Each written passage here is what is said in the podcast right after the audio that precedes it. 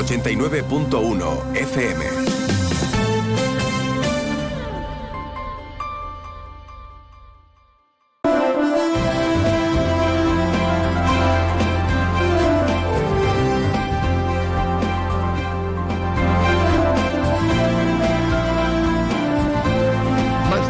Campo de Gibraltar, en Onda 0, 89.1 de su dial.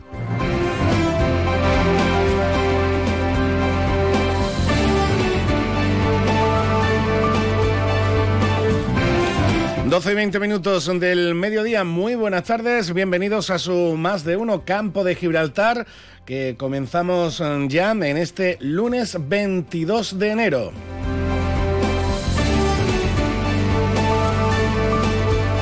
Un lunes 22 de enero eh, con el que iniciamos una semana importante, interesante sin duda para el campo de Gibraltar. Tenemos la semana de Fitur y ya lo saben, durante toda la semana, a partir de mañana, eh, le daremos cumplida información con protagonistas, con entrevistas de la presencia del campo de Gibraltar en la Feria Internacional del Turismo, en una cita importantísima para nuestra comarca, un año más, en este caso en su edición 2024, donde nuestra tierra, nuestra comarca, va a presentar las diferentes bondades y virtudes y atractivos que tiene para el turista, tanto nacional como internacional. Son muchos, son muy buenas bondades, son muy buenas virtudes y además interesantes proyectos que va a presentar cada uno de los ocho municipios que integramos este rinconcito sur de la península ibérica. De todo ello, como digo, les seguiremos hablando, sobre todo a partir de mañana y hasta el viernes, con la programación especial que vamos a tener en nuestro espacio, nuestro más de uno campo de Gibraltar, al igual que el resto de compañeros de emisoras de la provincia de Cádiz para esta Feria Internacional del Turismo. Pero antes de todo ello, pues hoy, lunes, para hoy, nos ha quedado un menú del día muy, muy tradicional y muy, muy festivo. ¿Por qué? Pues porque abriremos nuestra página del carnaval del campo de Gibraltar, de las jornadas andaluzas, que ya están convocadas, ya están presentadas, con toda la programación para el próximo mes de febrero, pero también hablaremos pues de las fiestas de la primavera que tiene, eh, como, cada año, el municipio de Los Barrios, eh, que vive su primavera grande. ¿Con qué? Pues con la romería de San Isidro, con la fiesta del toro embolado y también con su Semana Santa y carnaval de todo ello hablaremos con Daniel Pérez Cumbre, con el delegado municipal de festejos del municipio de Los Barrios.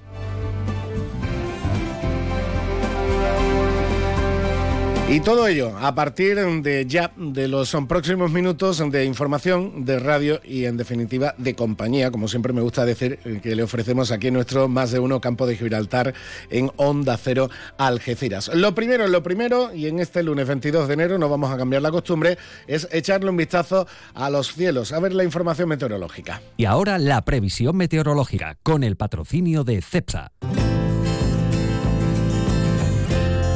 Información del tiempo que nos trae CEPSA, como siempre, desde la Agencia Estatal de Meteorología. En el día de hoy con nuestra compañera Marta Alarcón. Buenas tardes, Marta. Muy buenas tardes. En la provincia de Cádiz tendremos un ambiente despejado con temperaturas máximas sin cambios, quedándose en valores de 18 grados de máxima en Cádiz, Arcos de la Frontera y Jerez de la Frontera, 18 también en Rota 17 en Algeciras. Y de cara a mañana seguiremos con un ambiente despejado, salvo intervalos de nubes altas. Las temperaturas subirán de forma generalizada, alcanzando 22 grados en Arcos de la Frontera y Jerez de la Frontera, 21 en Cádiz, 20 en Rota 17 en Algeciras.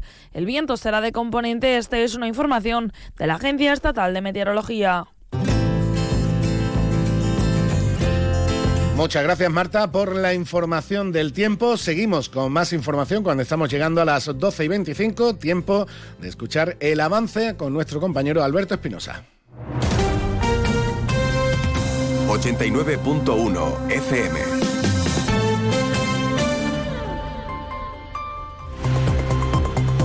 Y ahí tenemos ya música de información con nuestro compañero Alberto. Alberto, buenos días. Buenas tardes. Hola, Salva. Buenos días, buenas tardes, buenos mediodías. Bueno, Como 12... escuchan por la web, algunos tarde o... y buenas noches, que algunos nos escuchará también por la noche. 12 y 25 del mediodía, ¿qué tenemos?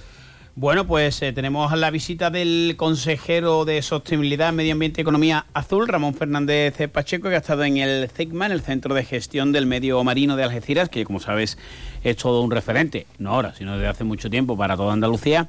Allí hemos estado viendo a las tortugas y demás, que por cierto llama la atención que lo que es cada uno en su trabajo nos ha dicho un- una profesional allí, no hablar muy fuerte que hay tortugas ingresadas. 15, Oye, 15 de prensa y no hablar de ruido. Que no. se estresan los animalitos. Claro. Oye, Bueno, oye, pues nada, y la verdad es que un centro que sabemos, eh, cuando hablamos esto del rescate, la, la curación y demás, que es referente en Andalucía. Bueno, pues en ese sentido ha destacado el consejero pues toda la labor que hacen precisamente los profesionales y que la Junta va a seguir apostando por este y por otros centros que hay en Andalucía. De hecho, lo toma como referente. y hacen una y hacen una labor en la conservación especialmente de las diferentes especies que hay de tortugas marinas excepcional, ¿eh? Tortuga Marina, por cierto, nos ha dicho que cuando te muerda una, cuidado, ¿eh? que muerden, Hombre. que no lo sueltan. Eh, y muchas veces nos quejamos cada verano de llegan, uy, qué, qué fastidio, que, que, que llega la, la- Las algas, ¿no? la- las no, comen. la- las algas no, las medusas. Medusas. Uh, la plaga de medusa, la plaga de medusas. Pues entre otras cosas tenemos plaga de medusa porque el principal consumidor de medusas son las tortugas y cada vez hay menos tortugas marinas. Si Bueno. tuviéramos, si tuviéramos más tortuguitas marinas, habría menos medusas en la playa. Hondo Cero Medio Ambiente acaba de... No, no, es que es verdad. Es- bueno, es, que, es que es el principal depredador de Correcto. medusas que hay en el océano. Sabes que el consejero además es portavoz del gobierno andaluz. Con lo cual, claro, pues. Mira, tiene un detalle que no tiene muchos políticos de todos los partidos. Ha terminado el tema del CECMA y ha dicho, si tenéis alguna pregunta de este tema aquí, si no, fuera. Para no mezclar los asuntos. Y bueno, claro, nos hemos ido fuera. Bueno, muchos asuntos, entre ellos el de la el de la sequía y también de la bahía, especialmente como de Huelva. Y algunos asuntos más a nivel andaluz y, y nacional. Em, en el Ayuntamiento de Algeciras hay varios asuntos, eh, yo creo que tendentes y eh, relevantes para la ciudadanía. Por ejemplo, el Ayuntamiento da luz verde a la revisión de las tarifas de los taxis. Tendrá que aprobarse en pleno, pero se va a aprobar. Las asociaciones profesionales del sector, eh, esto lo pide el sector, eh, cuidado, lo proponen la subida del 3,6%. Digo esto, Sala, porque vuelvo al consejero, le han preguntado por el tema del agua, la sequía y todo lo demás, y ya sabes que es recurrente, en este caso adelante Andalucía, que bueno ha vuelto a poner de manifiesto que los campos de golf, con especial importancia en nuestra comarca, que el agua de los campos de golf, ha dicho, bueno, ha sido un político por lo menos ha sido valiente, ha dicho, bueno, da igual, lo van a decir otra vez, los campos de golf hace ya muchísimos años que se riegan con agua propia, con agua regenerada, y además ese agua no es potable. Lo ha dicho así y ha dicho, y sé que lo tendré que repetir. Sí, sí, Que seguro. se presta a la demagogia. Este, alguno que esté escuchando dirá, campo, ¿a ti te gusta el gol? Sí, me gusta el gol, pero si se regase con agua potable diría, oye, ¿qué está haciendo usted? No, me gusta el golf, pero además me gusta que el golf Que el- genere cientos de puestos de trabajo que genera en la zona. A mí me gusta, porque no digo porque sea el consejero del PP, sino que normalmente, tú sabes, se van por han dicho, bueno, da igual, lo vamos a tener que seguir diciendo, porque esto es un discurso que se presta a la demagogia. Bueno, la- dicho, dicho queda.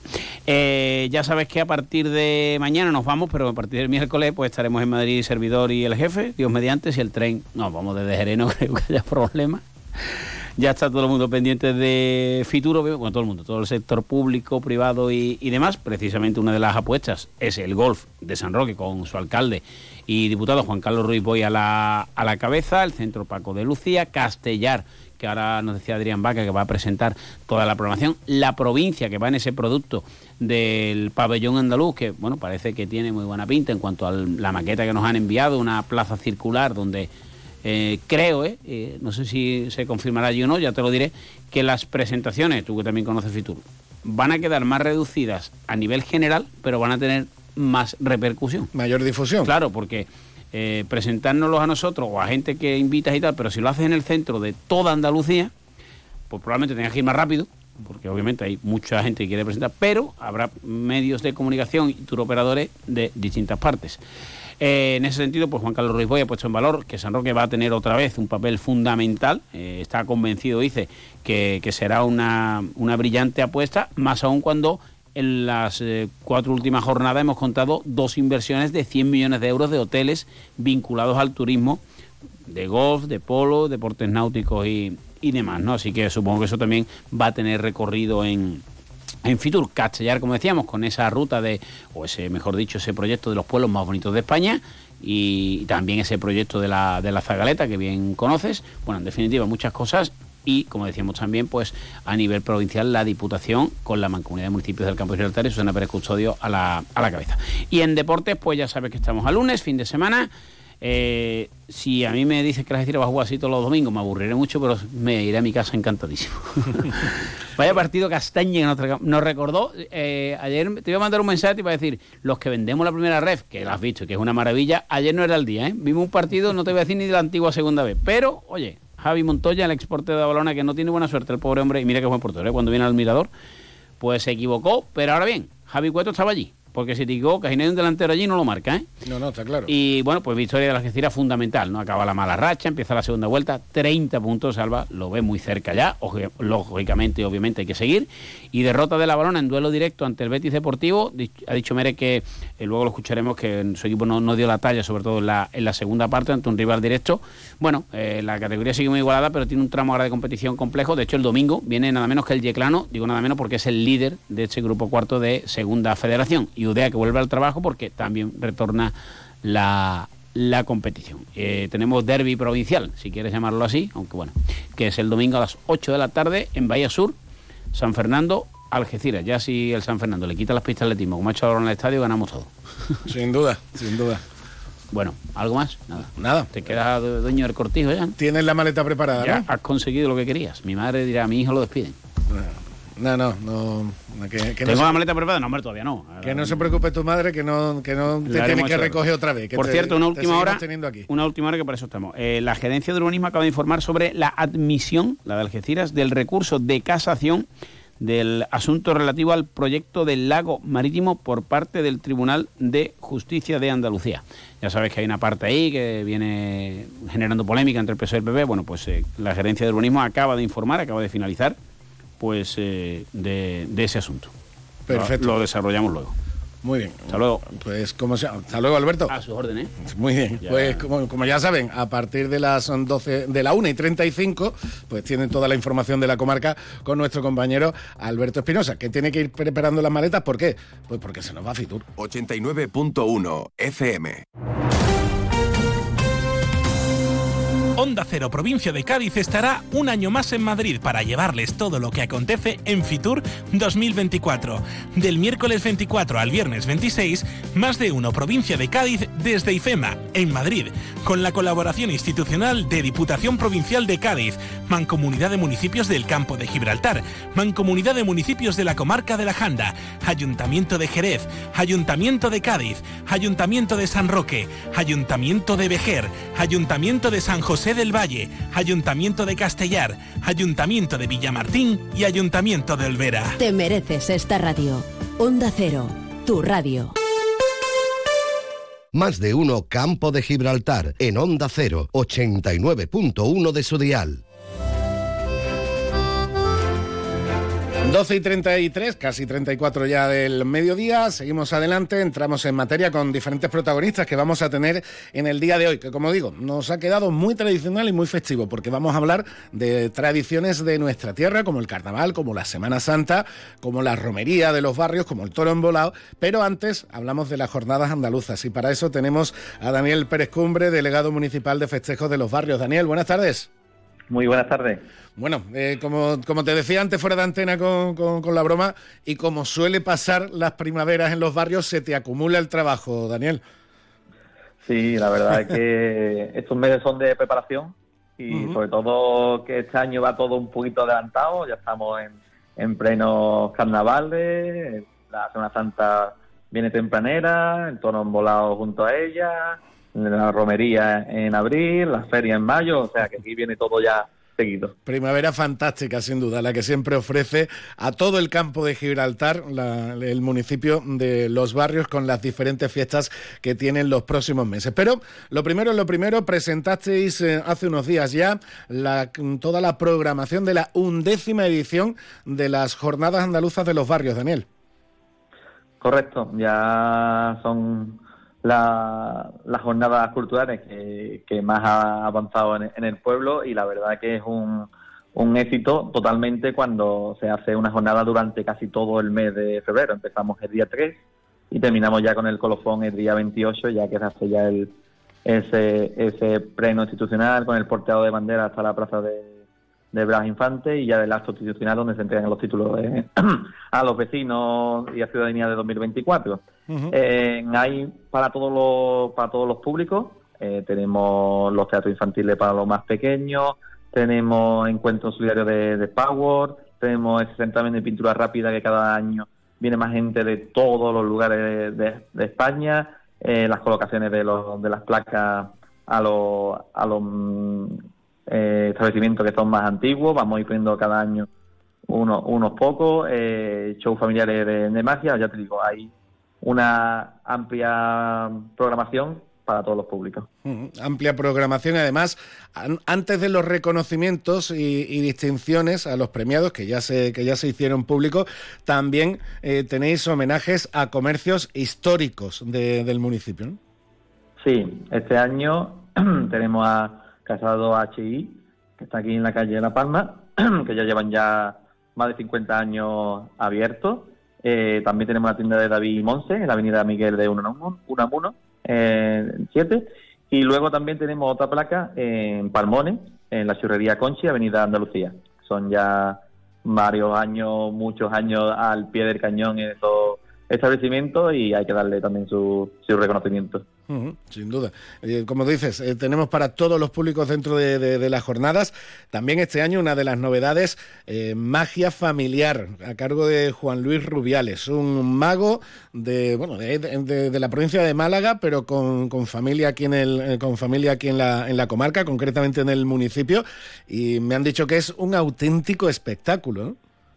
Sí, la verdad que lo, lo vimos y yo me voy tomando apuntes de, casi todo lo, que voy viendo, lo que se puede ir a utilizar, traer gente, traer nuevos espectáculos. Y lo vimos en, en Got Talent. Y, y nos gustó y también lo vimos también en El Hormiguero, o sea que que va a ser un espectáculo bastante bueno. Mm, pues eso será el 8 de febrero a partir de las 7 de la tarde en el, en el edificio Pósito. Bueno, programación durante todo el mes de febrero, que ya está lanzada desde el Ayuntamiento de los Barrios por estas jornadas andaluzas. La información en la, en la web municipal, donde también lo encuentran. Y no te entretengo mucho más, Daniel, porque iremos hablando a lo largo de las próximas semanas, porque ya estás atareado con el carnaval, que además de, que, además de, labor también es eh, devoción, y, y me consta, pero también estás con reuniones de toro embolado, de, de feria y, de, y de la romería, como decimos, en esa magnífica primavera que siempre tenéis en los barrios. Daniel, muchísimas gracias por estar con nosotros y que todo vaya magnífico. ¿eh? Nada, muchas gracias a vosotros. Y nosotros seguimos adelante en nuestro más de uno campo de Gibraltar y de los barrios nos vamos a ir hasta Algeciras a hablar de la Semana Santa. Ven a las rebajas de Descansa y encontrarás grandes descuentos en todas nuestras marcas. Son Pura, Centix, Hypnos, SB Descanso, Pardo, Belfont, Financiamos tu compra hasta 24 meses sin intereses. Visítanos en Ruiz Zorrilla 36 junto a Correos o en la web www.descansaalgeciras.es. Disponemos de parking gratis para nuestros clientes en el parking Plaza de Andalucía. Descansa, tu tienda de Algeciras, especialista en descanso. El Opel Mocha Electric rebosa energía. Rebosa energía con su diseño puro y atrevido. Rebosa energía con la instrumentación 100% digital. Rebosa energía con los faros matriciales LED Intellilux. Descubre el Opel Mocha Electric. Rebosa energía. Ve a tu concesionario Opel más cercano y descubre la gama Mocha. Estamos en Vallamóvil, área del Fresno, A7, salida 1115B, Los Barrios. Más de uno, Campo de Gibraltar, en Onda 0, 89.1 de su dial.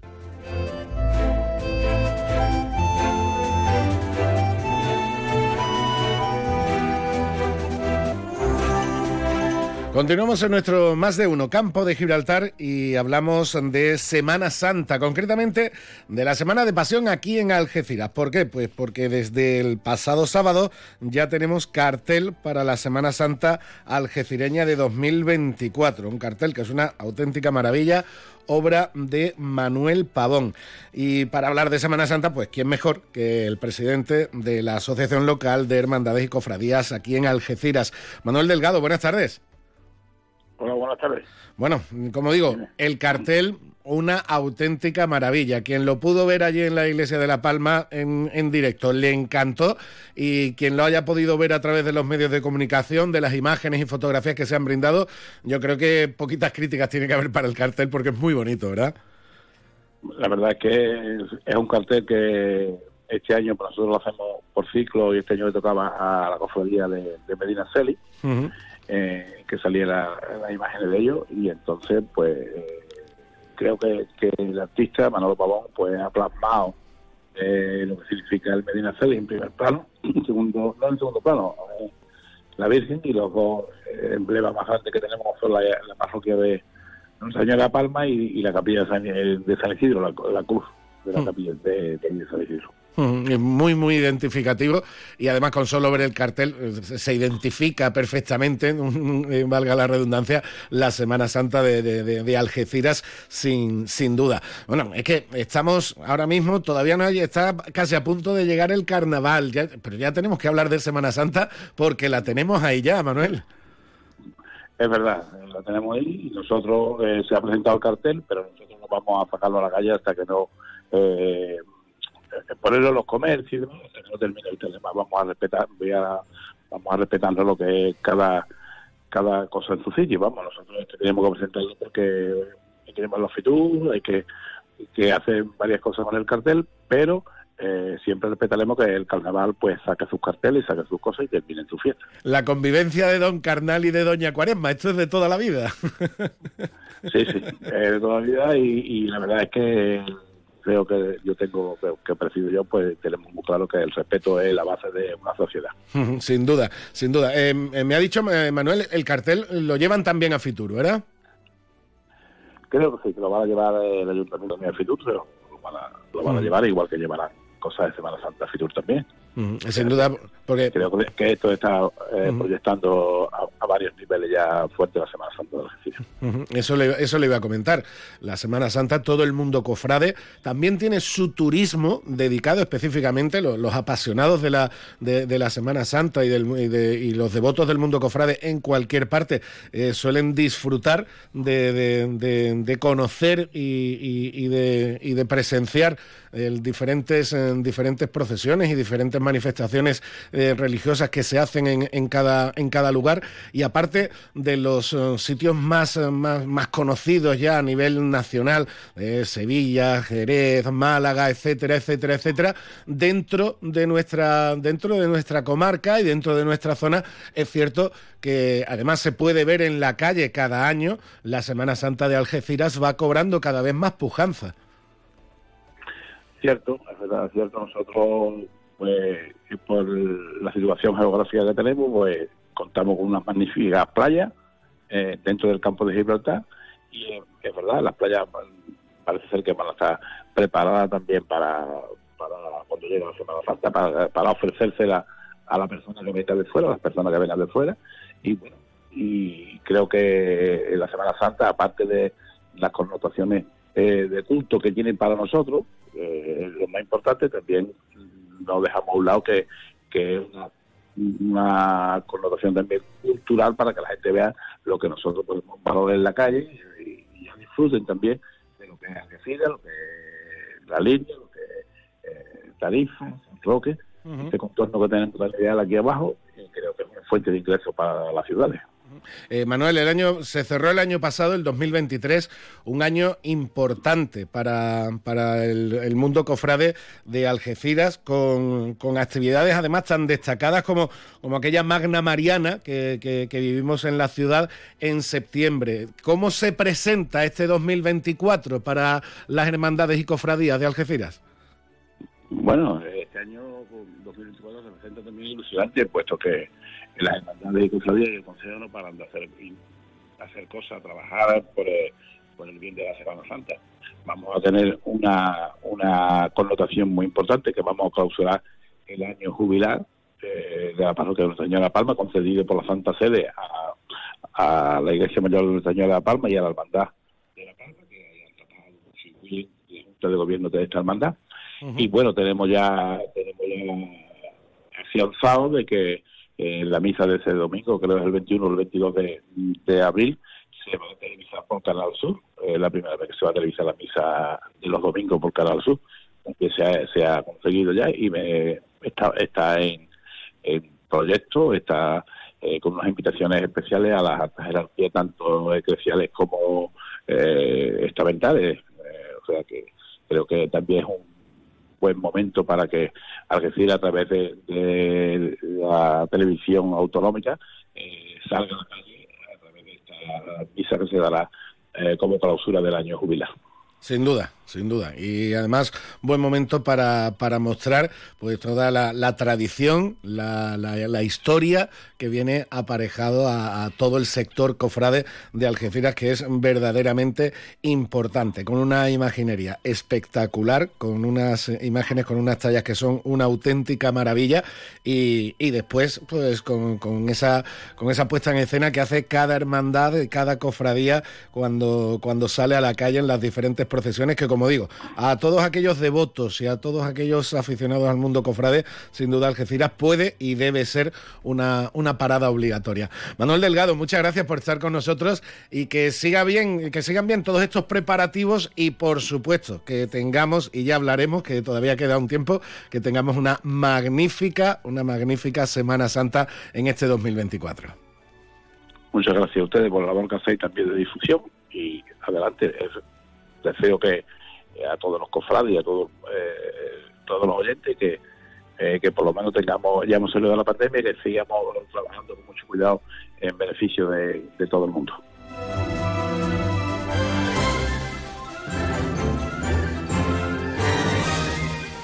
Más de uno Campo de Gibraltar en Onda 0, 89.1 de su dial. En el Centro Veterinario Albatros, nuestra meta es conseguir que tu mascota viva mucho y muy bien.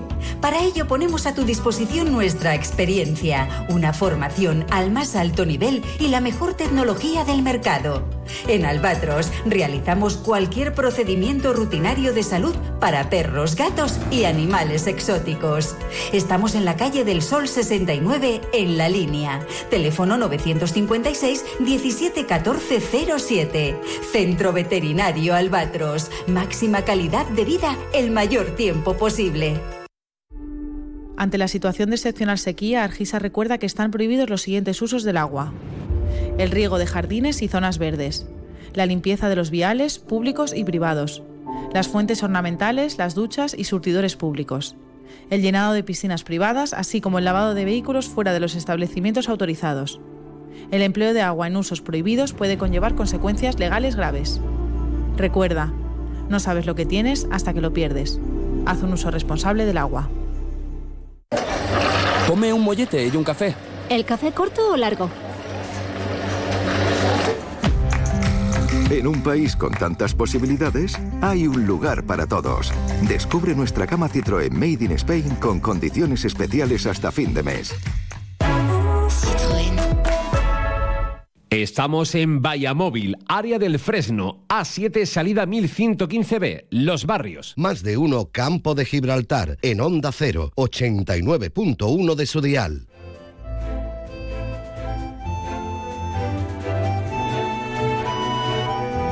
Continuamos en nuestro más de uno campo de Gibraltar, abriendo ahora nuestra página cultural que hacemos eh, casi casi en cada jornada. Y hablamos de un libro interesante, muy muy interesante, que se va a presentar hoy mismo, este mismo lunes, en San Roque, concretamente en el Museo Cartella. Hablamos del libro Atlántida, la luz, la luz de Occidente, del escritor sanroqueño José Orihuela Guerrero un libro del que quien mejor nos puede hablar y quien mejor lo puede describir es precisamente su, autor.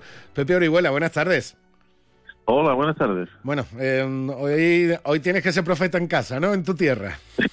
sí, sí, que dicen que es lo más difícil. Eh, Pepe, hablamos eh, de la Atlántida, la luz de Occidente, un libro en el que fundamentalmente explicas y, y desvelas indicios que parece que, señalan, indican que la Atlántida no fue tan mítica como, como la mayoría se cree, sino que verdaderamente eh, toda esa leyenda sobre la Atlántida puede basarse sobre una realidad histórica que sí existió, ¿no? Sí, sí. eh, evidentemente, toda, en realidad, todo mito, toda leyenda siempre tiene un fondo de verdad histórica detrás. La cuestión está en que, claro, entre desde que Platón escribe el texto en el siglo IV antes de nuestra era hasta nosotros han pasado prácticamente 25 siglos. En esos 25 siglos, el texto de Platón ha sido interpretado por tantísimas personas que lo que ha llegado a nosotros es un mito, eh, claro que evidentemente muchas veces tiene muy poco sentido, ¿no? Todo el mundo rela- relaciona a Atlántida pues con una gran continente que estaba en el centro del Atlántico, una sociedad que estaba más avanzada, incluso no solamente de su época, sino de la nuestra misma, es decir, una serie de cosas que de las que Platón no habla en absoluto. ¿Mm? Por eso eh, es muy importante, el- y es lo primero que yo hice cuando me encontré este laberinto de ubicaciones, teorías, interpretaciones, hipótesis. Lo primero que hice fue pues, volver a la fuente original, a Platón, al texto de Platón, a la fuente griega, y a partir de ahí ya empezamos a, ya empezamos a hablar, y cuando empezamos a hablar y analizar las cosas, te das cuenta de que hay mm, de- eh, afirmaciones de Platón que coinciden con hechos históricos objetivos. Eh, eh, bueno, Pe- Pepe, eh, tú eres de San Roque, aunque llevas eh, muchísima, muchísimo tiempo en, en Huelva, donde concretamente eres el jefe del Servicio de Inspección de la Delegación Territorial de Educación y Deporte. Allí además te doctoraste en, en- en Filosofía. Al final, en, en este Golfo de Cádiz que une, que baña el Atlántico y que une nuestra provincia con, con tu provincia de adopción, como, como, es, como son Cádiz y Huelva, ahí es donde verdaderamente mm, es, tiene más vinculación con toda la leyenda de la Atlántica, mucho, de la Atlántida, muchas veces vinculada a Tarteso, muchas veces eh, se señala que es una posible isla que verdaderamente se, se hundiera. Eh, tú defiendes o expones esta, la, la teoría que defines como creto-atlanto-americana. Mm, ¿Cómo, qué- qué- cuál, cuál es esta hipótesis, Pepe? Pues sí, mira, la, la hipótesis es eh, sim- eh, lisa y llanamente lo que hago es eh, tomar al pie de la letra lo que dice Platón y lo que dice Platón es lo siguiente. Más allá de las columnas de, de Hércules, de las estelas Herácleas, es decir, más allá del estrecho de Gibraltar, hace eh, mm, unos o sea, 12.000 años, es decir, 10.000 años antes de- de Platón, del tiempo de Platón, existió una civilización en el Atlántico. Esa civilización además tenía un epicentro, y Platón lo dice muy claramente, dice mm, cuando, que cuando se funda la Atlántida, no que la Atlántida llegara a su esplendor hace 12.000 años, ¿eh? sino que se fundó al final, cuando terminó la última glaciación. Bueno, pues eh, dice Platón que de los gemelos, al primer gemelo, a Atlas, le dieron el territorio de Atlantis, de la capital, y la parte circundante. Y después te da la pista definitiva. Dice, y al segundo gemelo, que llamó Eumelo, pero que en la lengua de la región se llama Gadiro, a este le correspondió la parte de la Atlántida que iba desde el estrecho de Gibraltar hasta la región que los griegos llamamos hoy Gadírica. Es decir, al segundo gemelo le tocó en suerte el litoral atlántico de la actual provincia de Cádiz, que era parte de la Atlántida. Porque Sí. cuando Platón habla de la Atlántida habla de tres realidades. Atlantis, la capital, el epicentro, es decir, toda la parte, toda esa parte que probablemente era el Valle de Guadalquivir, porque dice que el epicentro de la Atlántida estaba protegido por montañas de los vientos del norte y bañado por los vientos del sur. Y su imperio, su, su, su territorio, llegaba en Europa hasta Italia, en el norte de África hasta Libia. Y dice también una cosa muy interesante. Dice, y desde Atlantis, es decir, desde ese epicentro que estaba aquí, en, el Golfo de Cádiz, dice, desde Atlantis, pasando de isla en isla, se llegaba también al continente que cierra el océano por el otro lado, por el oeste. Es decir, mi hipótesis es, y por eso la llamo Creto Atlanto-Americana, de que la civilización del Atlántico tuvo su epicentro en el suroeste de la península ibérica, en la parte oriental llegó hasta lo que sería la civilización cretense, minoica, y por occidente llegó hasta territorios del continente americano. Eso es lo que dice Platón, no dice, eh, no dice otra cosa. Eso es lo que dice Platón. Y además nos da una serie de pistas, de rasgos, que hace que se entienda que la historia de la Atlántida que él cuenta es la historia de la civilización del Atlántico desde el fin de la última glaciación hasta la destrucción de su capital, que si se produjo fue en el segundo milenio, al final del segundo milenio antes de nuestra era. Claro, eh, encontrar vestigios históricos de, esta teoría es casi casi imposible, ¿no?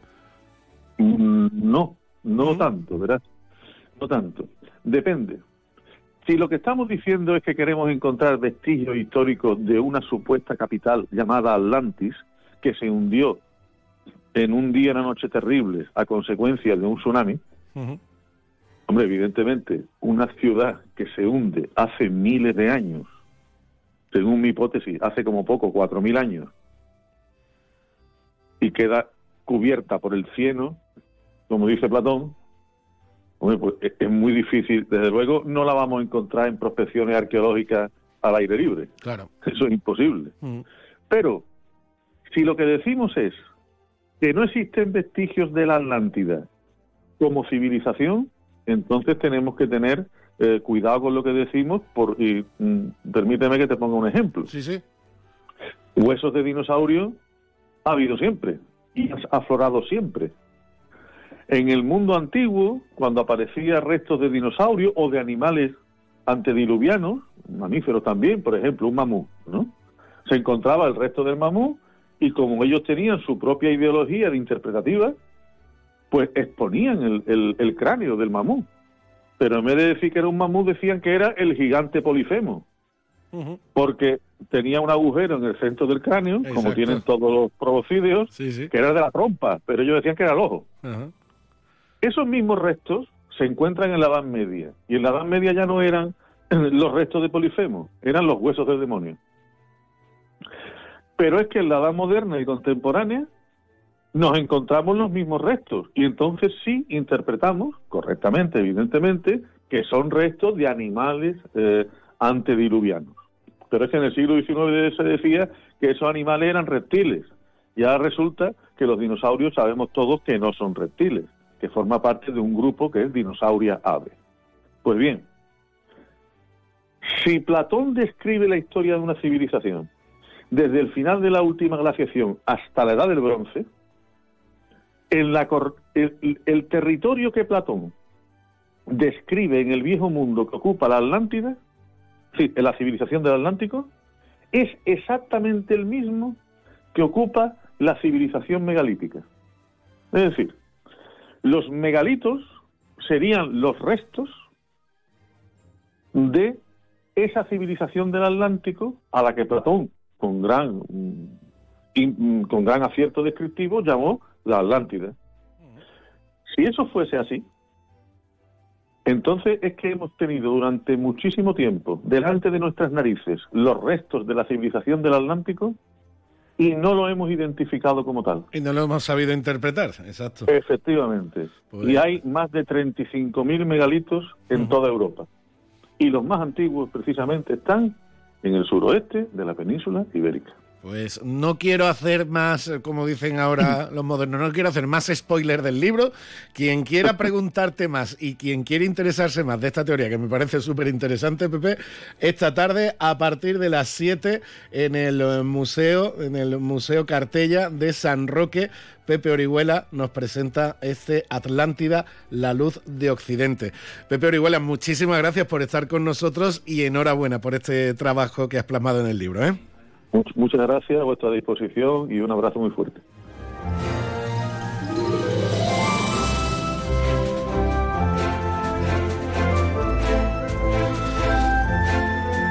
Y con la charla con Pepe Orihuela, que recuerdo, esta tarde a las 7 en el Museo Cartella de, San Roque presenta este libro sobre la Atlántida, pues con esta charla llegamos a la una de la tarde, tiempo de noticias y de actualidad, como siempre, con los compañeros de nuestros servicios informativos de Onda Cero a nivel nacional y también regional. Después de las noticias de España y de Andalucía, volvemos en la segunda parte de nuestro Más de Uno Campo de Gibraltar, hablando de carnaval. Es la una de la tarde, mediodía en Canarias.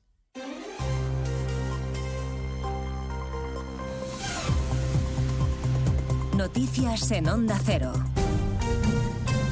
Buenas tardes, les avanzamos algunos de los asuntos de los que hablaremos con detalle a partir de las 12 en Noticias Mediodía, empezando por el plan educativo de Sánchez que el fin de semana anunció 500 millones de euros para reforzar matemáticas y comprensión lectora en nuestra escuela.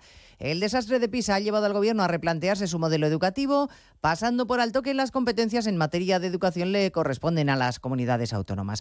Hoy el presidente de la Junta de Andalucía, Juanma Moreno, recordaba en más de uno con Alsina que en su comunidad ya se refuerzan estas materias desde hace tiempo y que el anuncio de Sánchez es más electoral que otra cosa. Pues un anuncio de campaña, el anuncio que lo hace evidentemente en un meeting, donde la confusión entre gobierno y partido es ya la línea divisoria entre el Ejecutivo y el gobierno de todos los españoles y el partido es prácticamente ha desaparecido y utiliza los MITI para hacernos anuncios que serían más propios de un Consejo de Ministros. ¿no?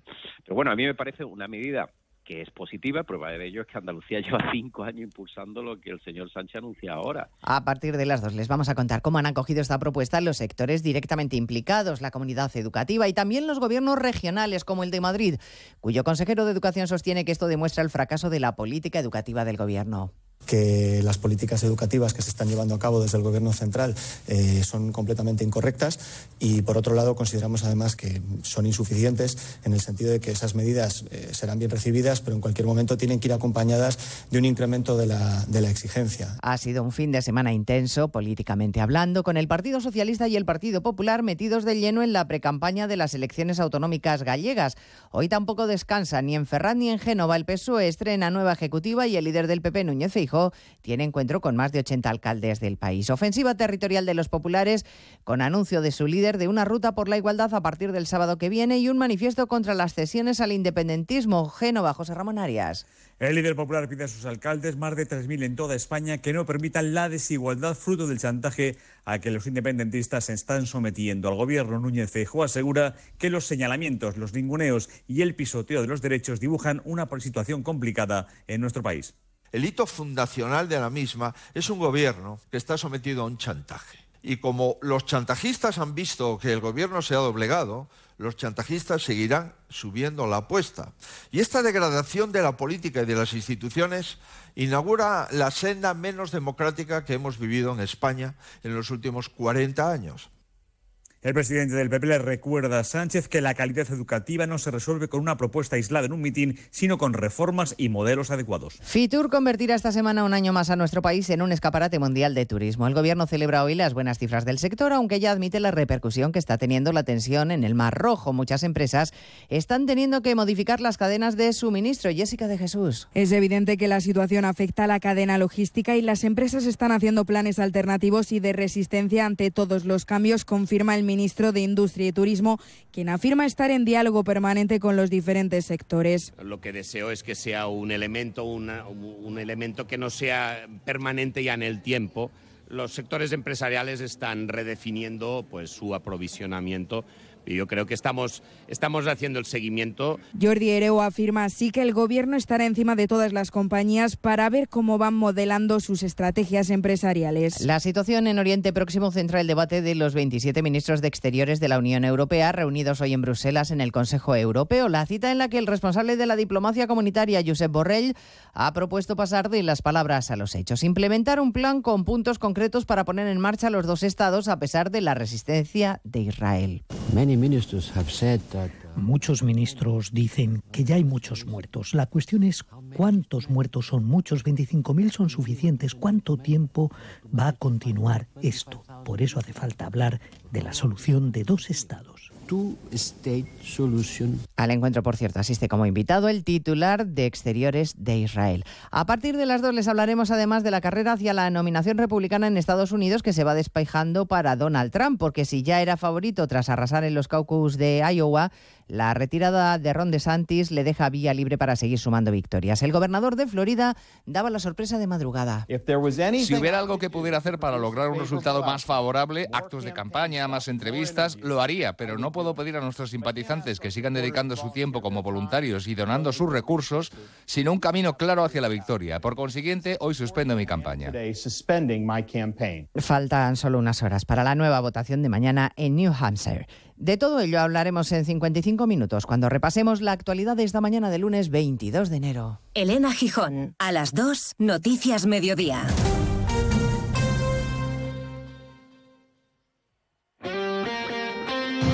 Este lunes cerramos la jornada de liga en Radio Estadio. Desde las 9 de la noche en la web, en la app, en la emisora de Granada y en el 954 de la onda media de Madrid, Granada Atlético de Madrid. Duelo rojiblanco. Los madrileños al alza tras la clasificación en la Copa. El equipo granadino con la necesidad de puntuar para acercarse a puestos de salvación. Y pendientes del partido del líder de segunda, el Leganés, que recibe al Burgos. Este lunes vive la liga en Radio Estadio con Edu García. Te mereces esta radio. Onda Cero, tu radio.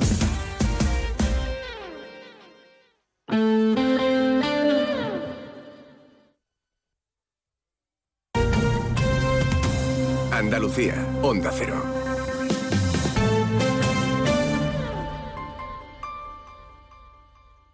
Gente viajera Andalucía se desplaza a Fitur.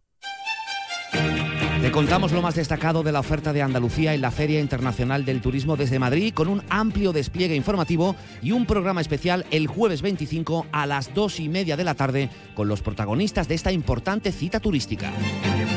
Especial Gente Viajera Andalucía desde Fitur con la colaboración de la Consejería de Turismo, Cultura y Deporte de la Junta de Andalucía.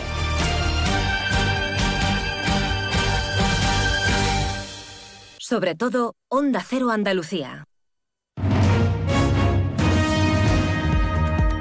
En Onda Cero, Noticias de Andalucía. Jaime Castilla. Buenas tardes, hacemos hasta ahora un repaso de la actualidad de Andalucía de este lunes 22 de enero y comenzamos con la llamada a la calma de la Junta y del Ayuntamiento del municipio sevillano de Montellano tras la detención de un menor de edad este pasado domingo acusado de yihadismo. Vecinos de la localidad confirman a Onda Cero Sevilla que el niño de 17 años fue expulsado de su colegio durante un mes por llevar un cuchillo a clase y que siempre ha sido conflictivo. Ahora está a la espera de pasar a disposición judicial y declarar ante la Audiencia Nacional en Madrid. Sobre educación, el presidente de la Junta, Juanma Moreno, critica el anuncio de este fin de semana de Pedro Sánchez de una inversión de 500 millones de euros en los presupuestos del año que viene para reforzar las matemáticas y la comprensión lectora en los colegios tras los malos resultados de España. En el último informe PISA dice que ya no hay diferencia entre Gobierno y PSOE al anunciarlo Sánchez en un mitin y recuerda que aquí en Andalucía esa misma medida lleva aprobada ya un tiempo. También sobre educación, los alumnos del Colegio de Aracena dañado por las lluvias han acudido ya a clase con casco. Nacero Huelva, Rafael López. Se trata, Jaime, de una situación que se agrava cada vez que hay algún temporal o se producen lluvias. Los padres han protestado hoy frente a las puertas del IE San Blas de Aracena y desde la Junta Andalucía la consejera de Educación asegura que van a actuar de manera urgente. En Córdoba, el abogado de la familia del cabo cordobés ahogado en Cerro Muriano recurre hoy la decisión de juzgar el caso por la justicia militar. Onda Cero Córdoba, María Luisa Hurtado. Los abogados de la familia de Miguel Ángel Jiménez Andújar entienden que no es la justicia militar la indicada para hacerse cargo del caso, puesto que la inhibición del juzgado de instrucción número 4 de Córdoba no es firme. Por esta razón, la familia del militar cordobés considera que es la justicia civil la que ostenta la competencia para iniciar las actuaciones y a ella debe someterse la policía judicial. Seguimos ahora con el repaso de la actualidad del resto de provincias y lo hacemos por Almería.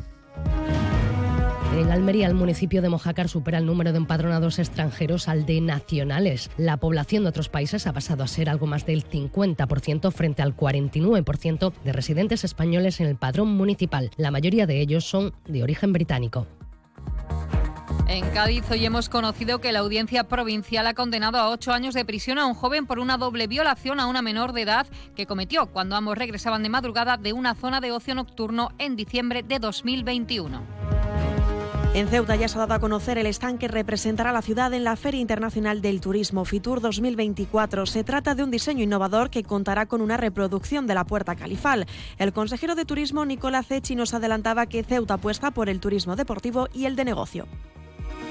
En Granada, el municipio de Motril vuelve a reclamar al gobierno central la construcción de un espigón para evitar destrozos en sus playas. Justo un año después de los últimos años, Playa Granada ha vuelto a despertar con una orilla intransitable y un escalón de dos metros de altura en algunas zonas. Y de nuevo, todo sucede a las puertas de Fitur, donde supuestamente deben venderse las bondades de las playas granadinas. En Jaén, las donaciones de órganos y tejidos caen a la mitad en un año. La provincia pasa de un 2022 histórico con 30 donaciones a un 2023 con una caída del 50% y con cifras por debajo de 2021 y 2020. 15 donaciones de órganos y tejidos que posibilitaron mejorar o salvar la vida a 62 personas. En Málaga han sido detenidas cuatro personas por tres delitos frustrados de secuestro, pertenencia a organización criminal, tenencia ilícita de armas, lesiones, daños, falsificación de documentación, hurto y por una requisitoria que tenía uno de ellos en vigor. Los intentos de secuestro se produjeron en Alaurín de la Torre y en Málaga capital y cuando empezaban el tercero fueron detenidos en una vivienda de Cádiz. Y en Sevilla el sector turístico agradece la visita de la antigua secretaria de, Estado y ex primera dama de Estados Unidos, Hillary Clinton, quien este fin de semana ha paseado por las calles de la capital andaluza ha visitado diferentes lugares. Consideran los empresarios que es una promoción inmejorable de la ciudad. Más noticias de Andalucía a las 2 menos 10 aquí en Onda Cero. Onda Cero. Noticias de Andalucía.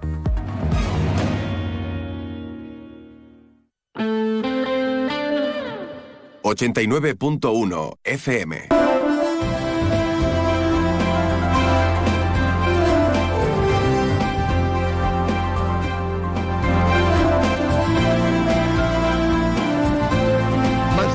Campo de Gibraltar, en Onda 0, 89.1 de su dial.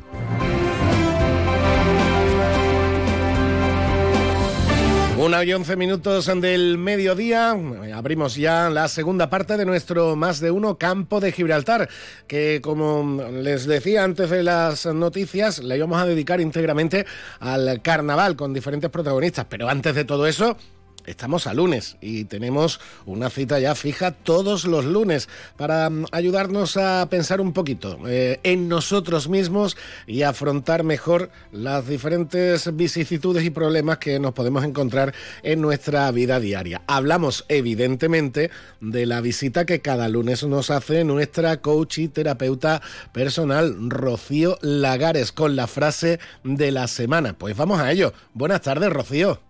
Muy buenas tardes, Alba. Desde la vida puede ser más fácil, comenzamos una nueva semana y con ella nuestro ratito de reflexión. Vamos a ver la frase de esta semana, a ver qué nos dice, qué nos indica. El sentir es tan libre que el silencio no le quita expresión. Y lo voy a volver a repetir a ver para que nos cale un poquito más. El sentir es tan libre que el silencio no le quita expresión. ¿Cuántas veces pensamos que si nos callamos no se va a notar, nadie se va a dar cuenta y nadie va a saber? Bueno, pues nada más lejos de la realidad, porque el ser humano es muy, muy, muy expresivo y muy variado en su expresión. Se nos nota la forma en la que miramos, cómo nos movemos, de qué manera nos sentamos al lado de los otros. Se nos nota en todo, la forma en que subimos un tono de voz según con qué palabras. Así que es complicado esto de que no se nos note, por eso yo digo que no le quita expresión. Aquí nos tendríamos que preguntar varias cositas. ¿Por qué queremos ocultar lo que de verdad pensamos o sentimos? ¿Vale? Cosa que nos hace estar deshonestos con nosotros y al final también con el mundo. Y luego la otra pregunta sería, ¿Qué efecto tiene en la persona que nos recibe? Porque es muy contradictorio ver que alguien dice o no dice algo, pero su expresión va expresando constantemente, nos va indicando cosas. Bueno, pues yo invitaría a que fuéramos lo más honestos posible lo más honestas posible y que nos demos cuenta que aunque nos callemos, no hemos evitado habernos expresado. Vamos a volver a repetir la frase y acabamos así. El sentir es tan libre que el silencio no le quita expresión. Un beso, Salva. Que vaya muy bien la semana. Un beso grande, Rocío, y muchas gracias. Y tomamos nota, como siempre, como cada lunes, con Rocío Lagares y nuestra frase de la semana. Mm, una y catorce minutos ya de la tarde. Vámonos al carnaval. Un escaparatito que queda por aquí. Y hablamos de, de las próximas fiestas que tenemos, pues ya a la vuelta de la esquina, aquí en Algeciras y en toda la comarca. Los sistemas de ventanas Comerlin te aíslan de todo. Menos de tu mundo. Ventanas con sistemas Comerlin. Máximo aislamiento y confort para tu hogar. Aro Lago. Fabricantes de ventanas con sistemas Comerlin. Estamos en Polígono Industrial Incosur, Nave 4, Campamento, San Roque. Tu concesionario Peugeot, Fiat y Jeep del campo de Gibraltar está frente al Hotel Alborán, con ofertas irresistibles y el asesoramiento que necesitas para terminar de enamorarte de sus nuevos modelos. Recuerda, estamos frente al Hotel Alborán. Peugeot, Fiat, Jeep, lo que quieras, te espera. 89.1 FM Y hoy lunes volvemos a abrir nuestra página de carnaval, como venimos diciendo en las últimas semanas. Evidentemente estamos disfrutando ya de las coplas de, carnaval en el Gran Teatro Falla, gracias a la retransmisión de nuestros compañeros de Onda Cero Cádiz. Y mientras disfrutamos de las coplas del Falla y de los eh, y las agrupaciones campo gibraltareñas que también van al Falla, vamos a seguir hablando un poquito de nuestro carnaval, del carnaval del campo de Gibraltar. La pasada semana lo comunicábamos aquí, lo dimos los detalles aquí, nos adelantaba el amigo Rodri algunos de los detalles que se iban a poder mm, ofrecer y disfrutar en la Peña Cine Cómico con esas jornadas carnavalescas que se desarrollaron en la tarde del jueves y del viernes. Y esa, esa actividad pues se organizó a través de la Asociación de Antifaces de, de Oro de Rodri y también con la Asociación Carnavalesca de Algeciras. Hablamos con su presidenta, África Triano. África, buenas tardes. Hola, buenas tardes. Bueno, unas jornadas que, según me cuentan, salieron a pedir de boca. Salió muy bien, muy bien. Pues la verdad que sí, que salieron muy bien. Al verlo eso con tan poco tiempo y tan precipitado, pero la verdad es que, que salió perfecto. Hubo muchísima gente, eh, no nos encontramos un no por parte de todos los invitados que llamamos y la gente se volcó. Y mira que no era buena tarde, sobre todo la del viernes, mira que cayó agua, ¿eh? Sí, sí, sí, pues allí estaba la gente. bueno, África, eso, lo primero, enhorabuena tanto a vosotros como a la Asociación de, Antifaces de Oro por el, por el éxito y eso demuestra que los carnavaleros y los aficionados al carnaval de, Algeciras están deseosos de este tipo de, iniciativas. Entiendo que esto también anima a, de cara al año que viene y próximas ediciones ir organizando y recuperando más actividades de este, de este tipo, de estas actividades paralelas al carnaval, como pueden ser unas jornadas con un coloquio donde pues eh, se cuentan eh, historias, anécdotas, preguntas, etcétera. Claro, la pretensión nuestra es el año que viene hacer la semana completa, no hacer solo dos días. y entonces esto ha sido como, como un anticipo de anunciar que vamos a recuperar la, la semana cultural. Sin duda. Y, bueno, y teniendo en cuenta, como digo, que se llenó en la, peña de cine cómico para disfrutarlo, bueno, pues ya, ya habéis visto que, para el año que viene eso se tiene que organizar sí o sí, ¿no? Porque la gente lo demanda. Sí, sí, está claro. Eso está claro. Bueno, África, coméntame algún detallito ya, porque ya tenemos el carnaval a la vuelta de la esquina aquí en Algeciras. Coméntame algún detallito. Digo, ya lo tenemos aquí. Pues nada, ahora mismo estamos liados con la organización de, del teatro para, para el concurso, eh, con todo lo que ello conlleva, la organización, eh, seguros, las inscripciones, las revistas. Ese trabajo África que hay que hacer, pero que la gente no ve. Ese es el trabajo que hay que hacer, nunca mejor dicho, detrás de las bambalinas, ¿no? Exactamente, eso es un trabajo que hay que hacer porque eso es Mm, casi diario. Yo no me creía que iba a hacer tanto, ¿eh? Pero es que esto es casi diario. Cuando no es una cosa es otra y siempre estás liado. La directiva siempre está liada. Y, y menos mal que ahora, unido con los antifaces, pues tenemos más ayuda. Tenemos muchísima más ayuda. Y es todos los días algo, todos los días hay que arreglar algo. Eh, si no a alguien se le ocurre eh, una cosa como a nuestro amigo José María Durán, que se le ocurrió lo de las jornadas carnavalescas y, y corriendo lo hicimos. Y esto es siempre está liado, siempre está liado. Eso es lo que nadie ve. Eso es el trabajo, a ver, que se ha dado, se ha dado hecho, igual que me lo han dado a mí, igual que a mí me lo ha dado Ana Rosa, eh, eso. Y, y que luego eh, casi nadie está de acuerdo, oye porque los carnavaleros somos la gente más inconformista del mundo. sí. y lo, lo digo así, y, es, y, es, que es la verdad, porque luego se hace algo, eh, y es que yo no estoy de acuerdo porque eh, es que jugaba el Madrid el día de la jornada carnavalesca. Bueno, hijo mío, la vida es cuestión de prioridades. ¿Qué, qué ¿Tú quieres ver Madrid? ¿Qué vamos a hacerle? Pues lo ve, quiere ir, quiere ir a ver eh, la jornada y el coloquio y escuchar un ratito de un grupo, pues va, es que ahí no hay más. Entonces, claro, nunca llueve a gusto de todo. Y, pero bueno. Y es muy difícil cuadrar lo, todo, evidentemente. Claro. Exactamente, lo hacemos lo mejor que podemos. Mm. Yo siempre les digo lo mismo. Quien lo sepa hacer mejor, que ocupe mi lugar. Bueno, espérate, África, que, que son tus primeros carnavales de presidenta. Espérate, si ya no. No, no, no. A ver, que yo sí, pero que lo digo, yo sé que nadie se pone. Si lo tuve que coger yo porque nadie se atrevía. No, pero sí es cierto, como estamos hablando, que es mucho más trabajo del que, del que la gente se cree. Y desde la barrera, pues sí. todo, desde la barrera cualquiera se toma, como se suele decir. Sí, sí, exactamente, exactamente. Bueno, comenta, sí. coméntame algún detallito nuevo, alguna novedad que tendremos para este año. Bueno, la novedad es que los carnavales, se, eh, los carnavales de la calle uh -huh. se celebran en la Plaza Alta. Uh -huh como antiguamente. Ya no se, ya no va a haber carpa en el parque. Uh -huh. Eso en consenso de, de todos los representantes de todas las agrupaciones del ACA. Salió por mayoría, lo sometimos a votación y los carnavales se van a hacer como antiguamente. A ver si recuperamos y revivimos un poquito el centro. Uh -huh. Eso por un lado.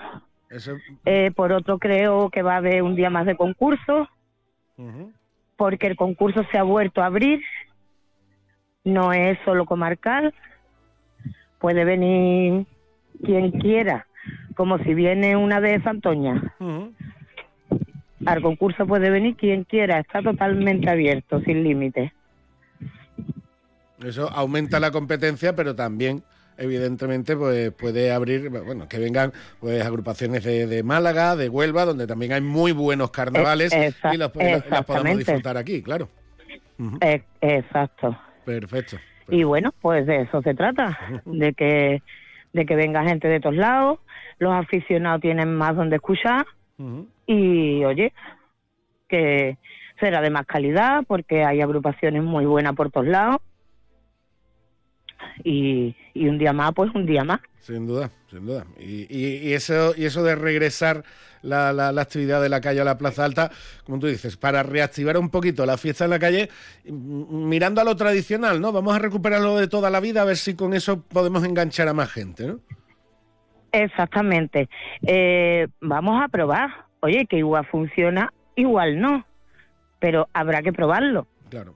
No será porque no se intente. Que luego no. Exactamente, se intenta. Eh, igual que cometimos el fallo, por ejemplo, el año pasado de cerrar concursos, bueno, vimos que fue un fallo, porque eso también fue consensuado y por mayoría por todos los grupos. Uh -huh. Y bueno, vimos que fallamos, fue el miedo también a, al año después del COVID, que no sabíamos si nos iban a cuadrar las cuentas, eh, es que son muchas cosas y uh -huh. decidimos cerrarlo, vimos que fue un error pues nada, pues este año se abre y no pasa nada, pero las cosas hay que, que ir probando. Como suele decir en África, de sabio es rectificar. Pues muchísimas, muchísimas gracias por estar con nosotros, África. Ya iremos hablando, tal y como se nos vengan las fechas encima, que ya la tenemos, que ya la tenemos aquí, pero nos quedamos con esas dos principales novedades, ese concurso abierto y ese carnaval en la calle, donde de nuevo, décadas después, la Plaza Alta va a volver a ser el centro neurálgico del, del carnaval en Algeciras. Por lo pronto, reiterar esa enhorabuena por la jornada de la pasada semana y por ese éxito que, que tuvisteis. África, muchas gracias por muchas estar gracias. con nosotros. A ustedes siempre. 89.1 FM. Ven a Baires, tenemos un comedor más amplio y moderno para que puedas disfrutar más de tu comida de empresa. También para seguir degustando cada día nuestros desayunos, exquisitas tapas, raciones y magníficos postres. Reserva tu mesa en el 956 66 11 65 y recuerda, si no quieres salir de casa, pide Baires a través de Globo. Baires Tapas, ¿te lo vas a perder? Más de uno Campo de Gibraltar en Onda 0, 89.1 de su dial.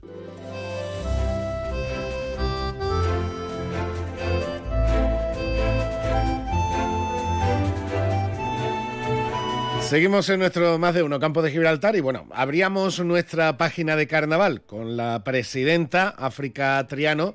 La vamos a continuar, la vamos a continuar ahora pues eh, con uno de los representantes sin duda del eh, carnaval en Algeciras que además presentó en estas jornadas de la pasada semana su nuevo proyecto. Es decir, os anunciaban además como la comparsa de los hermanos de, de La Paz. En definitiva, mm, yo que desgraciadamente no pude ver el viernes. Alexis, cuéntame, ¿qué habéis hecho este año? Pues bueno, la verdad que es un nuevo proyecto, como bien has explicado, ¿no? Sabes de, la filosofía nuestra, ¿no? Cómo entendemos el carnaval, tenemos una manera de, de, entender esta fiesta, pues desde principalmente el disfrute y demás, pero lógicamente, pues bueno, cuando estamos un poquito, pues más preparados, pues bueno, este año pues, hemos decidido de, de volver a ir al concurso y bueno, y el proyecto, pues este año está enfocado más en comparsa, ¿no? Y, bueno, pues la verdad que muy contento con, con lo que hemos, eh, con los ensayos que hemos tenido, ¿no? Con los primeros de contacto, todo muy contento, creo que ha gustado y bueno, y a seguir trabajando para, para intentar disfrutar, ¿no? Que al final es, en definitiva, esto es una fiesta donde tenemos que disfrutar y hacer disfrutar pues al respetable. O sea que este año volvéis al concurso.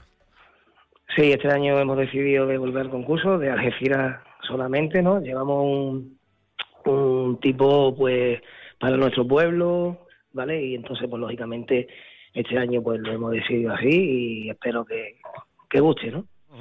La cuestión es salir, la cuestión es disfrutar el carnaval, entiendo, porque este año que habéis podido configurar grupo, repertorio, tipo, lo habéis conjugado todo para poder sacar la comparsa como tal y, poder presentarla en el, en, el, teatro, pero si otro año por cuestión de tiempo, por cuestión de lo que sea, o por no se puede, se saca la chiriparsa a disfrutar en la calle, pero la cuestión es salir a disfrutar, entiendo, ¿no, Alexis?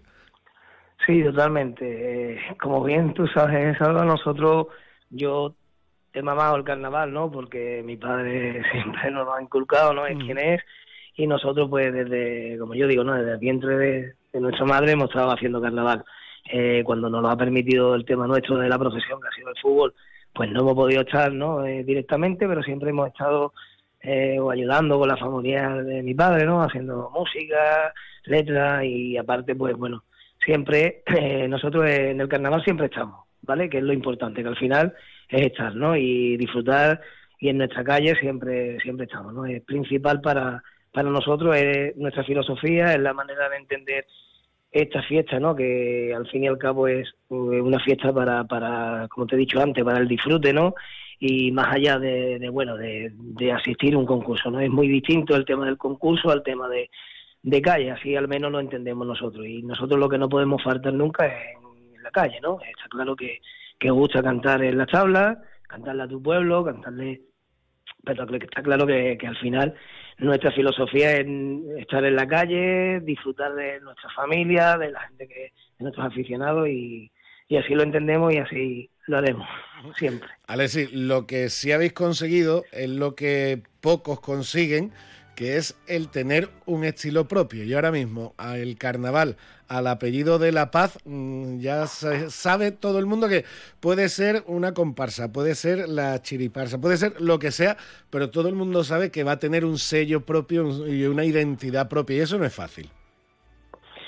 No, como bien dice, y es más, me, me llena mucho de, de verdad, de satisfacción escuchar eso de, un, aficionado y entendido como eres tú, que lo sé, que al fin y al cabo es el reconocimiento a un trabajo no eh, personal no para mí tiene mucho más valor como yo siempre interpreto como te he dicho esta fiesta ser diferente no ser diferente o al menos intentarlo no no es fácil porque es muy difícil hoy en día todo está muy bueno pero sí que es cierto que bueno eh, coincide mucha gente que bueno que, que nuestra chiriparsa pues tiene un estilo propio y eso al fin y al cabo eh, de verdad te lo digo y lo digo como lo siento, es eh, la mayor satisfacción, el mayor premio que, que uno puede tener, ¿no? Porque, claro, te está diciendo que, bueno, estás haciendo algo distinto al resto y estás dentro, de, lógicamente, de, la estructura del carnaval, ¿no? Que es lo importante, no perder la estructura, ¿no? Está claro que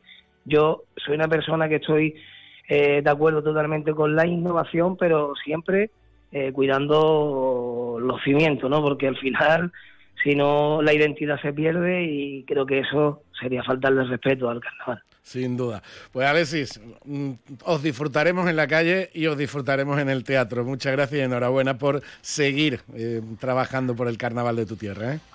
Muchas gracias. Saludos a ti.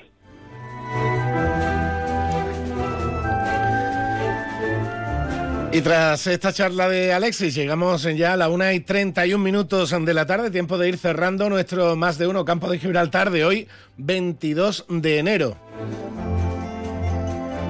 Y lo hacemos con los cumpleañeros de hoy. Hoy, hoy un, día tal y como hoy, pero en 1561 nació Francis Bacon, uno de los padres del empirismo filosófico y científico, filósofo político, abogado y escritor inglés. También nació un 22 de enero, pero de 1906, Robert E. Howard, el escritor tejano que fue el autor de Conan el Bárbaro. También nacía un 22 de enero Bill Bixby, que a lo mejor así no le suena mucho, pero si le digo que fue el que, el que interpretaba a David Banner, no Bruce, como en el cómic, a David Banner en la serie antigua de Hulk, del increíble Hulk, seguro que le suena. Y también nació un 22 de enero, en este caso cumple 65 años, Linda Blair, la niña del exorcista, que sí, que sí, que está viva. Aparte de todas las leyendas urbanas, la actriz sigue vivita y coleando.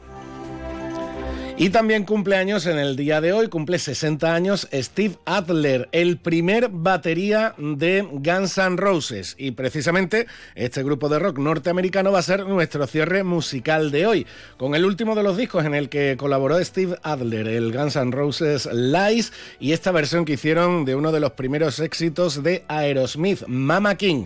Pues con la versión de Mama King de Guns N' Roses les dejo en espera de las noticias con nuestro compañero Alberto Espinosa. Aquí se nota la batería del amigo Adler que cumple hoy años. Mañana volvemos. Hasta mañana.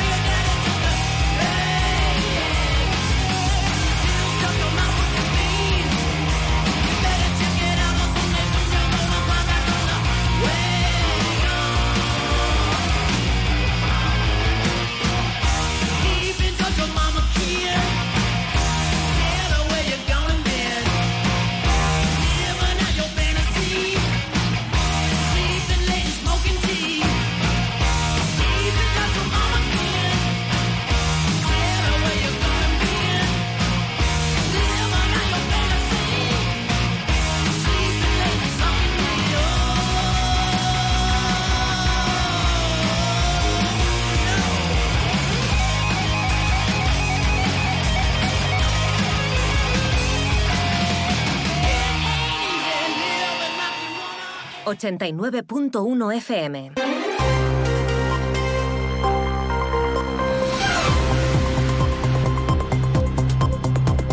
Noticias del campo de Gibraltar en Onda Cero Algeciras con Alberto Espinosa.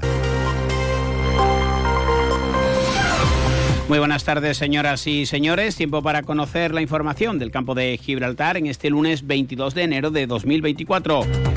Un barco de encarga ha rescatado en Tarifa a un deportista que no podía alcanzar la orilla en la playa de los Lances, evitando así una tragedia. El TSJ ha ratificado la condena de cuatro años de prisión impuesta por la sección de Algeciras de la Audiencia Provincial por una persona que fue detenida en un alijo en la zona de Guadalmesí en Tarifa con más de 300 kilos de hachís. El consejero de Sostenibilidad y portavoz del Gobierno andaluz, eh, Ramón Fernández Pacheco, ha visitado el Centro de Gestión del Medio Marino del Estrecho. Ha destacado el trabajo que se realiza en un centro que es referencia en Andalucía y anuncia la inversión de casi 3 millones de euros para modernizar los 22 centros relacionados con el cuidado de especies que hay en Andalucía. Un Fernández Pacheco que también ha hecho alusión a los eh, pellets eh, que se localizaron en Tarifa, sigue el análisis y al decreto de sequía. Además ha salido al paso de las críticas de Adelante Andalucía en torno al riego de los campos de golf, clave en la comarca del campo de Gibraltar. Una comarca que ya se prepara para precisamente, entre otros asuntos, eh, poner en valor los torneos de golf de primer nivel que se celebran en el término municipal de San Roque en la Feria Internacional del Turismo de Madrid, Fitur, que arranca el miércoles. Castellar va con una agenda completa, también con un proyecto de la Zagaleta. El Consejo de la Gerencia de Urbanismo del Ayuntamiento de Algeciras ha informado hoy sobre el recurso de casación que em, se ha admitido por parte del TSJ relativo al proyecto del lago marítimo. Noticias que desarrollamos hasta las 2 menos 10 de la tarde, hora que alcanzaremos escuchando el resumen y el balance de los entrenadores. Tras el fin de semana deportivo, el Algeciras en Primera Federación tiene ya 30 puntos, muy cerca de la salvación. Vuelve a mirar hacia arriba tras ganar en un mal partido social Melilla 1-0. En Segunda Federación, la balona cayó en su visita al Betis Deportivo, también por ese marcador 1-0, gol de penalti de los verdiblancos, pero Mere admite que la segunda parte no dieron la talla. 1 y 37. Escucha con atención. En Bowling Bahía, en los cines de Palmones, te espera el futuro. Vive la realidad virtual como nunca. Experimenta el Laser Tag. Disfruta del salón recreativo más espectacular de la comarca con bolera y rocódromo. Y si eres de los papás y mamás más guays del mundo, te organizamos el mejor cumpleaños para tus hijos. Bowling Bahía. Estamos en los cines de Palmones. Teléfono 630 82 70 77. Ante la situación de excepcional sequía, Argisa te informa sobre las medidas de restricción adoptadas. La presión del agua se verá reducida de 6 de la mañana a 11 de la noche. En horario nocturno, de 11 de la noche a 6 de la mañana, se suspenderá el suministro. Debes saber que por razones técnicas, durante la suspensión, pueden existir zonas puntuales que dispongan de agua, por lo que desde Argisa apelamos a la responsabilidad de los usuarios en su uso. Recuerda, no sabes lo que tienes hasta que lo pierdes. Haz un uso responsable del agua. Visita del consejero de Sostenibilidad, Medio Ambiente y Economía Azul de la Junta de Andalucía, Ramón Fernández Pacheco, que como saben también es, portavoz, que ha explicado que se van a reformar instalaciones que son básicas para la defensa de la biodiversidad y se van a modernizar y mejorar su eficiencia energética. Ha puesto en valor el trabajo y el referente en el que se ha convertido el Centro de Gestión del Medio Marino del Estrecho, ubicado, como saben, en Algeciras. Se trata de una inversión que tenemos estimada en 3 millones de euros desde ya y en colaboración con la agencia Amaya nos ponemos a trabajar en la elaboración de los diferentes proyectos para, como digo, a lo largo del año 2024 y 2025 hacer una importantísima intervención, inversión para mejorar y modernizar estos centros que tanto hacen por el cuidado de nuestro medio ambiente y por la preservación de nuestra biodiversidad. Se le ha cuestionado al consejero por diversos asuntos en su condición de portavoz del Ejecutivo andaluz. Uno de ellos tiene, uno de ellos, perdón, tiene que ver con el decreto de sequía, el cuarto que se va a aprobar próximamente en el Gobierno y que va a suponer ayudas económicas para los ayuntamientos. Recuerden que en el campo de Gibraltar siguen las medidas eh, para bajar la presión del agua con el objetivo de ahorrar. La lluvia va llegando, pero no es todavía suficiente. Además, adelante Andalucía ha criticado los campos de golf y el riego que se lleva a cabo en ellos, clave para el sector turístico en la comarca del campo de Gibraltar, sobre todo en el municipio de San Roque, unos campos que se riegan desde hace ya muchísimos años con agua regenerada o con aguas propias depuradoras. En cualquier caso, en ninguno de los eh, escenarios es agua potable. Fernández Pacheco. Adelante Andalucía sabe perfectamente que la inmensa mayoría de los campos de gol de Andalucía se riegan con aguas regeneradas, con aguas depuradas que vienen de, estaciones a las que se le hace un tratamiento terciario. Es cierto que se trata de un tema que se presta mucho a la demagogia, es muy fácil demonizar a los campos de golf haciendo creer a la gente que se riegan con el mismo agua que nosotros bebemos cuando abrimos el grifo, pero adelante Andalucía y todo el que profundiza un poco en la materia sabe que eso es rotundamente falso. Un golf que junto a otros deportes de élite y la riqueza natural, además de la patrimonial del campo de Gibraltar, va a estar muy presente en Fitur, que arranca el miércoles y que le contaremos aquí en Onda Cero. El jueves será el día de la comarca. Susana Pérez Custodio. Eh, vamos a tener eh, la visibilidad el jueves en el día de la comarca a las 2 de la tarde. en esta ocasión, bueno, ahora Maile eh, os detallará qué es lo que exactamente vamos a, mostrar, pero vamos a tener a nuestra disposición los 6.500 metros cuadrados que se ocupa este año una, superficie histórica en la presencia de, de Andalucía en y va a estar a disposición de las ocho provincias y de los destinos únicos que el alcalde de San Roque, Juan Carlos Ruiz Boex, ha señalado que su municipio acude con los mejores productos turísticos de una localidad que sigue avanzando y que cada vez tiene más recursos a disposición de los visitantes que quieran pasar alrededor de los 300 días de sol que tiene a lo largo de todo un año. Con los mejores productos turísticos de nuestra tierra, un municipio que sigue avanzando, que sigue creciendo y que cada vez tiene más recursos turísticos a disposición de todos los visitantes que quieran pasar algunos de los 300 días de sol que tiene nuestro municipio a lo largo de todo un año. Un municipio que cuenta con los mejores campos de gol de Europa, nueve campos de gol, que cuenta con 12 canchas de polo y con la edición de los torneos internacionales de polo en los meses de julio y agosto, que suman en este caso un número de visitantes relevante. También Castellar, uno de los municipios más bonitos de España, va a estar presente una semana más en la Feria Internacional del Turismo de Madrid con varias intervenciones presentaciones y contactos ya programados. Adrián Vaca, su alcalde. Y presentamos el proyecto de apertura de la Hacienda El Alcornocal, el proyecto renovado, el proyecto que permite ampliar la oferta turística del municipio para bueno, pues seguir eh, ofreciendo un destino turístico preferente e importante como hemos venido trabajando en estos últimos años. Asimismo, compartimos también la presentación de las guías de senderos con la Diputación Provincial de Cádiz y luego no podemos olvidarnos del protagonismo que tiene el municipio de Castellar como uno de los pueblos más bonitos de, de España. Cambiamos de asunto. La delegada de urbanismo del Ayuntamiento de Algeciras, Jessica Rodríguez, ha presidido una nueva reunión de la gerencia en la que se ha dado cuenta de la sentencia dictada por el TSJ relativa al proyecto Lago Marítimo y el posterior escrito de preparación de un recurso de casación que presentó el ayuntamiento tras cierta polémica con la oposición. En este sentido y tras dar cuenta sobre la delimitación del entorno residencial de rehabilitación programada en San José Artesano, se llevará a pleno para su aprobación. El recurso ya ha sido admitido. Escuchamos a Rodríguez. Y damos un paso más para que se pronuncie ya el Tribunal Supremo.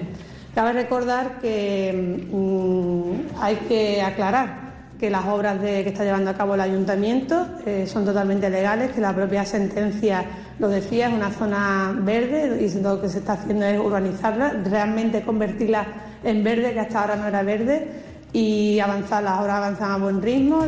La delegada de Ferias y Fiestas, Juan Icid, junto a la delegada a la edil, perdón, de Mercados, Sabina Aquiles, han explicado a los feriantes y a los mercaderes de la tradicional venta ambulante que se ubica los martes en el recinto Antonio Quintero los trabajos que se van a llevar a cabo en esa zona de la ciudad y la situación en la que van a quedar. Escuchamos a Juan Icid hablando de cómo se van a hormigonar las parcelas. Para comentarle a los ambulantes que mientras que estén trabajando pues tendrán que cambiarse de sitio hasta que terminen de hacer la obra. Bueno, tendremos alguna. La obra tiene un plazo de un año. En abril se empiezan a montar las casetas, con lo cual habrá un parón y a continuación, bueno, pues seguirán con las parcelas que no hayan podido terminar a tiempo este año. Una y casi 45. Onda Cero Provincia de Cádiz estará un año más en Madrid para llevarles todo lo que acontece en Fitur 2024.